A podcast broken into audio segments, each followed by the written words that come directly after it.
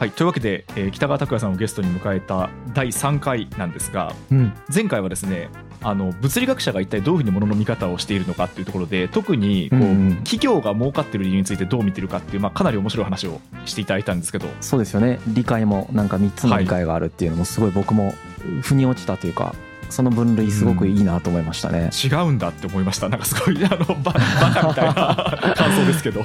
はい なんかやっぱりこの北川さんとかの話を聞きながらその物理学的なものの考えっていうもので世の中を見るとこういう風に見えるんだなっていうことをこの聞いてる人たちとか見てる人たちもインストールしていくと、なんていうんですかねすごく新しい視点になるなと思う。し、その自分の視点との差分みたいなものも今意識しながらなんか見ていくといいんじゃないかなと思っていて僕自身もちょっとそこを意識して北川さんの話をずっと聞いてたんですけど、やっぱりそのあのすごいちちょっと待ってよこれ陳腐すぎるかな。やっぱすっごいシンプルにロジカルですよね。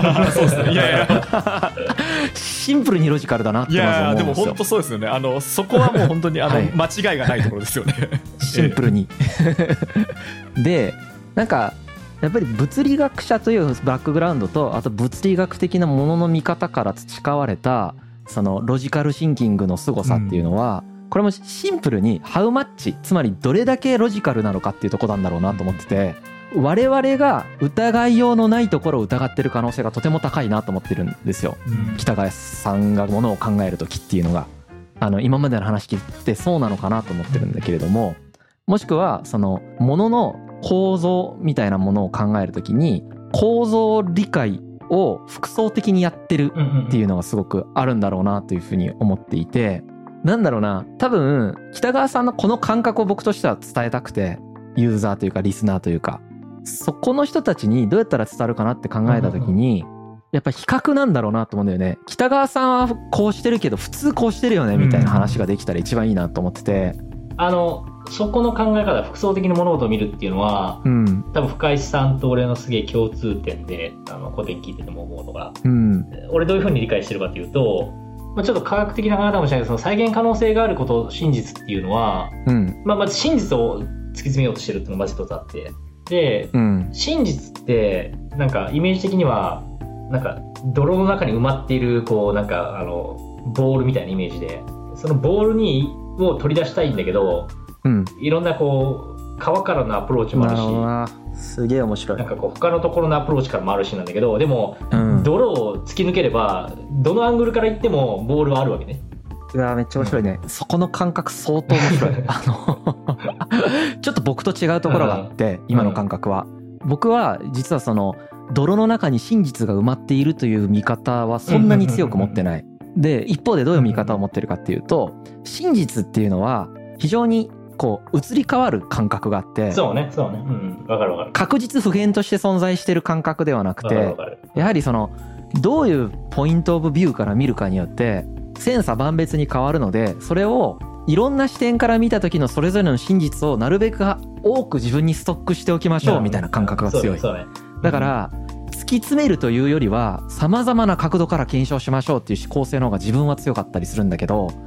今のを聞いて北川さんってどう思う？その北川さんの真実の突きつけめ方っていうのはもっと今の話も踏まえた上でさらに泥からこう抽出してるっていう感覚なのかあの、どうなんだろうなと思って。そのね、言いたかったのは、その一つの真実があった時に、5個ぐらい違う導出の仕方があるんだよね。はいはいはい。だから理論物理学者とは何なのかって聞かれた時に、ファインマンは有名なのが、一つの公式に対して、何個って言ったのか忘れたけど、3つか4つ以上のうん。導出の仕方を知っているの人が、まあ、真の理論物理学者だっていう言い方をしたんで、ね。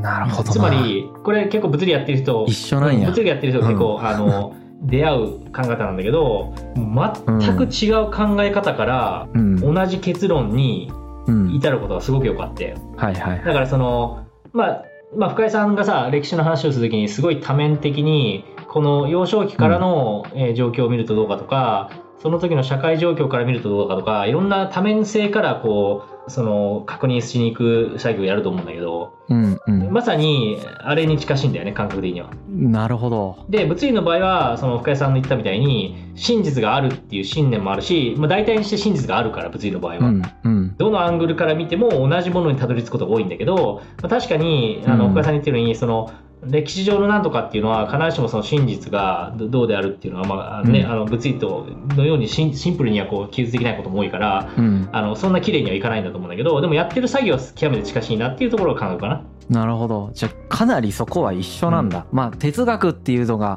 そういうものなのかあもしれないね大きく。うん。その中の一派としての物理とその中の一派としての社会科学があるから実は追求していることは一緒でそれは導出方法は複数あるという理解も実は一緒だったと、うん、って俺は感じてたけどね。いうことになるんだね、いやなその話を聞いてそうなんだなってすごく腑に落ちた。うん。一方でやっぱりそこまで突き詰めて今考えたら一緒だったってなっちゃったけど、じゃあやっぱり社会科学と物理の違いであるとか物理と他のものとの違いって何かっていうのも改めてすごい気になるんだけど、うんうんうんまあ、例えばその大栗弘先生っていう、まああのうん。ね、紐理論のまあ超大家がいてうん。カルテックの,、あのね、研究所とか見られてる方なんだけど、うん。彼が最近書かれた本で言ってたのがあの、まあ、第一原則から現象予測しようとするこのファーストプリンシポーシンキングっていうのは当然物理として理解されてると。ただうん。常に実は物理の世界であったのがもう一個はその現象論からナラティブを導き出そうとする考え方があったんだと。ほつまり、うはいはい、まだ理解できていない現象を記述するときってナラティブで記述するしかないわけ、うん。でこれはまあ社会科学だよね。まだ社会学って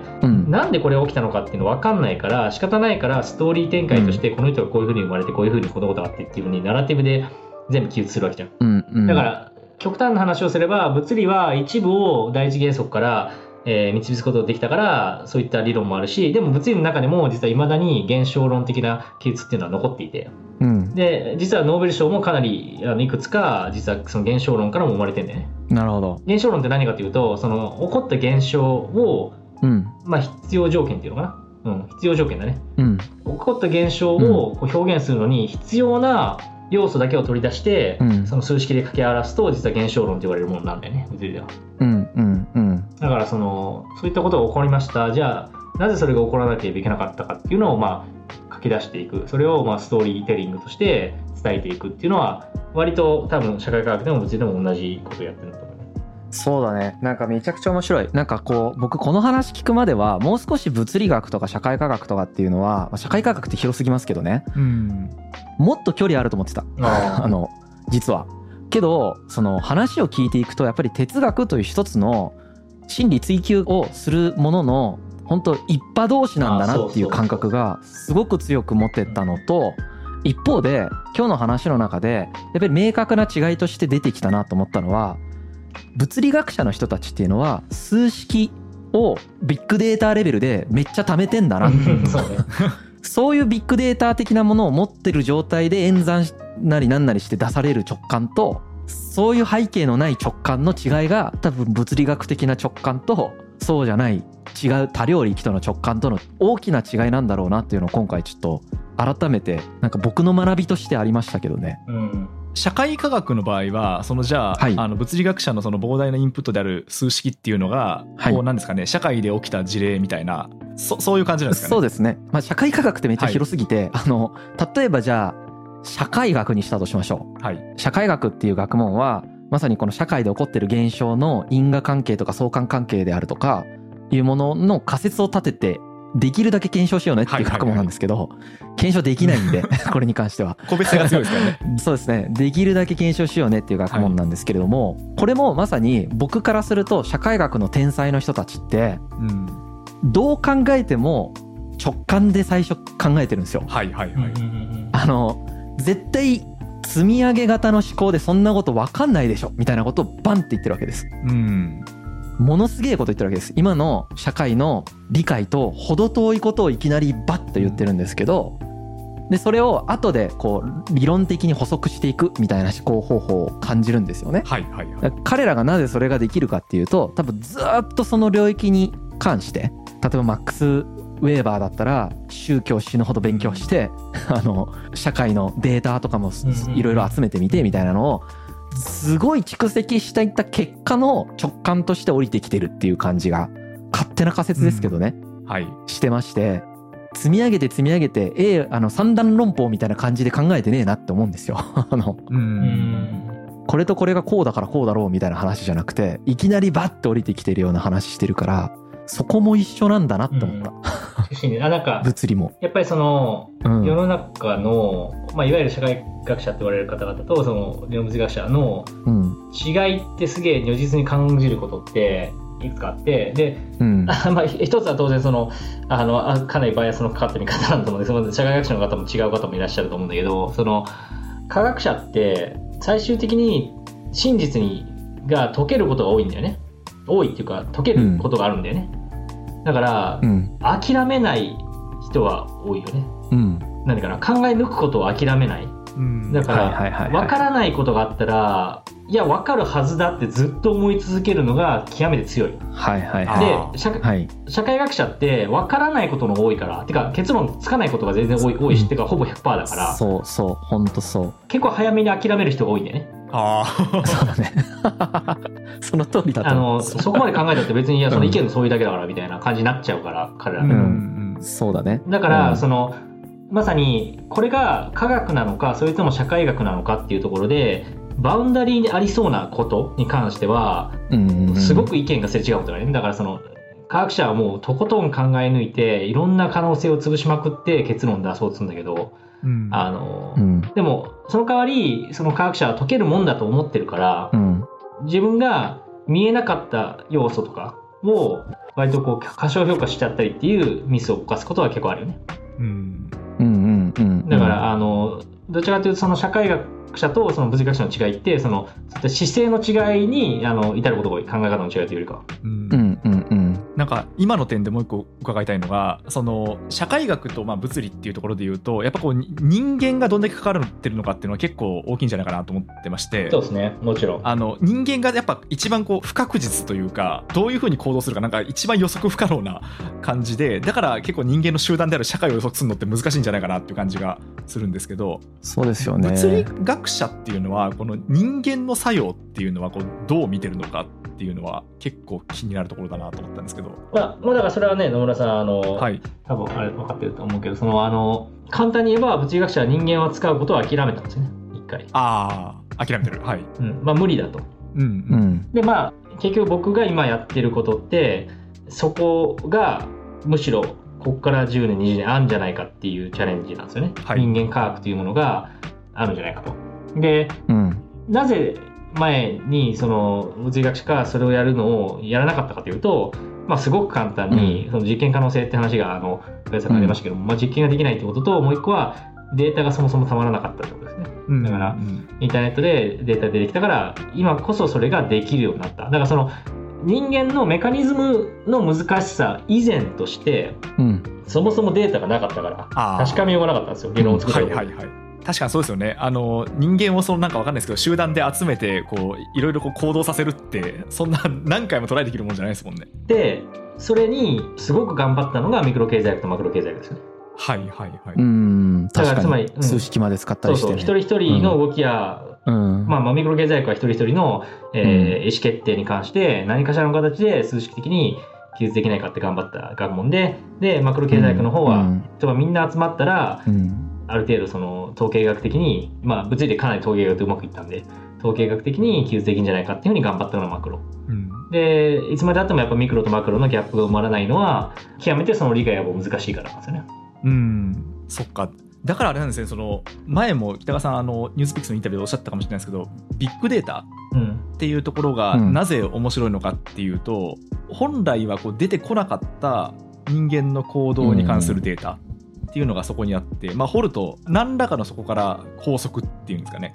それがこう導き出されるかもしれないってことなんですかね。まあ、まあその通りなんですけどもそれ以前にも歴史上初めて人間を科学することができる可能性が出てきたのが現代なんですよ。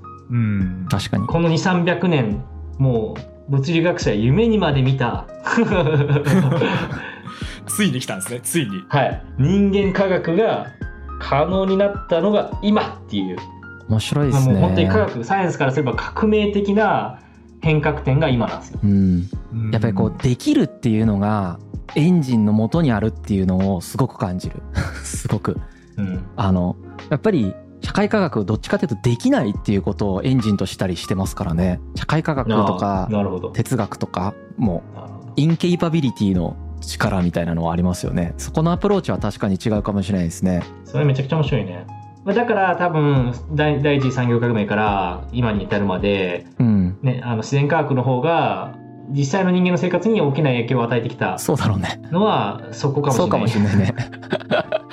あのなんかね例えばほうあのフランス革命とかの解釈とかも何通りかに分かれるんだけれどももうこれ否定のしようがなくてそのそれぞれの解釈を。例えばフランス革命っていうのは6つの革命が合わさった革命なんだっていう考え方と4つの革命が合わさった革命なんだっていう考え方があったりする。うんでこれのどちらが正しいかっていう結論ってうん。その物理のようにはやっぱり出ない。そういう見方もあるよねっていう話にしかならなかったりしてしまう。そうだよね。っていうのがあってじゃあこれってどういうデータを集めたら結論付けれるのかっていうのも非常に難しいところで否定はできるんだけど多分、うん。いや6つじゃなくてそれはこれこれこういう理由でこのデータを集めたところこれはそもそも事実認識と違いましたという否定はできるんだけれどもうん。正しかったですという肯定ができないんだよね多分。社会科学の中で。科学的に。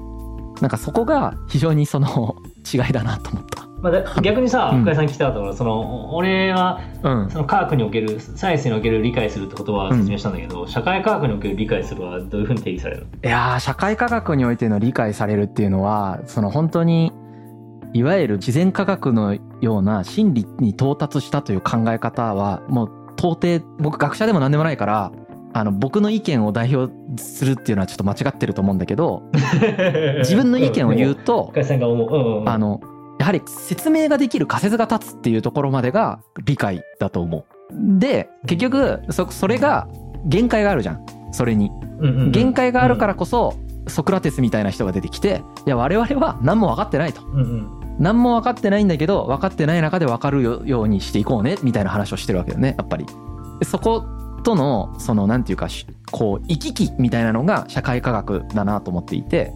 でキリスト教が布教し普及していた時代っていうのはやっぱりうん。いわゆるできないっていうところ自分たちは何もわからない存在なんだっていうところがすごく強調されてた。でその反動としてある意味啓蒙主義が出てきてうんうん俺らは考えたらわかるんだってなっていった。けれどもやっぱり考えてわかんないとこって実はあるからその謙虚になる部分といや自分の可能性を追求して分かるようにするんだっていうこのどっちも大切じゃんどの道。このせめぎ合いみたいなものが常に社会科学の中には存在していてうん。分かるんだって思っても多分社会科学ってちゃんとできないんだと思うんだよね。うんうんうんでも分かんないんだって放棄してしまうと何も存在しなくなっちゃうので研究が。結局あの分かんないかもしれないけどできるだけ頑張るんだってなっちゃう。うんでこの話って誰も否定できないよねみたいなやつをバンって出すんだけどうんうんそれがやっぱり50年間後ぐらいにいややっぱりこの観点がずれてるよねとかうんこの観点で考えがちょっと足りないよねみたいな意見が出てきたりするみたいな。うん俺だから俺が社会科学の理解するを定義するなら共感できるじゃないかな。共感？うん。えっとね。共感。